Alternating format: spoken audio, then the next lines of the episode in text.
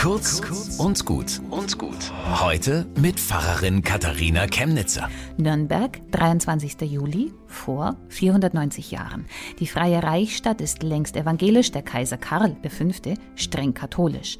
Eigentlich müsste es jetzt krachen zwischen ihm und den protestantischen Fürsten und Städten im Reich, aber er braucht ihre Unterstützung für seine Kriege an den Außenfronten.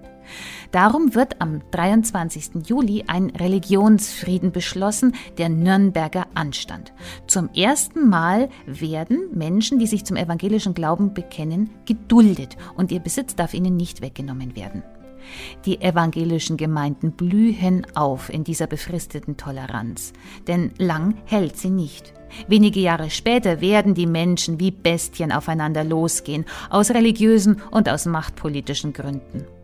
Toleranz lässt sich offenbar nicht von oben verordnen.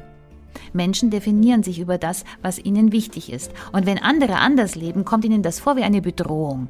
Was man aber verständlich machen kann, ist, dass eine Welt ohne Toleranz für alle noch viel weniger lebenswert ist. Toleranz macht also Mühe, kostet Selbstüberwindung und Selbstdisziplin, aber sie schützt uns vor einer Eskalation der Gewalt und das ist es wert. Bis zum nächsten Mal.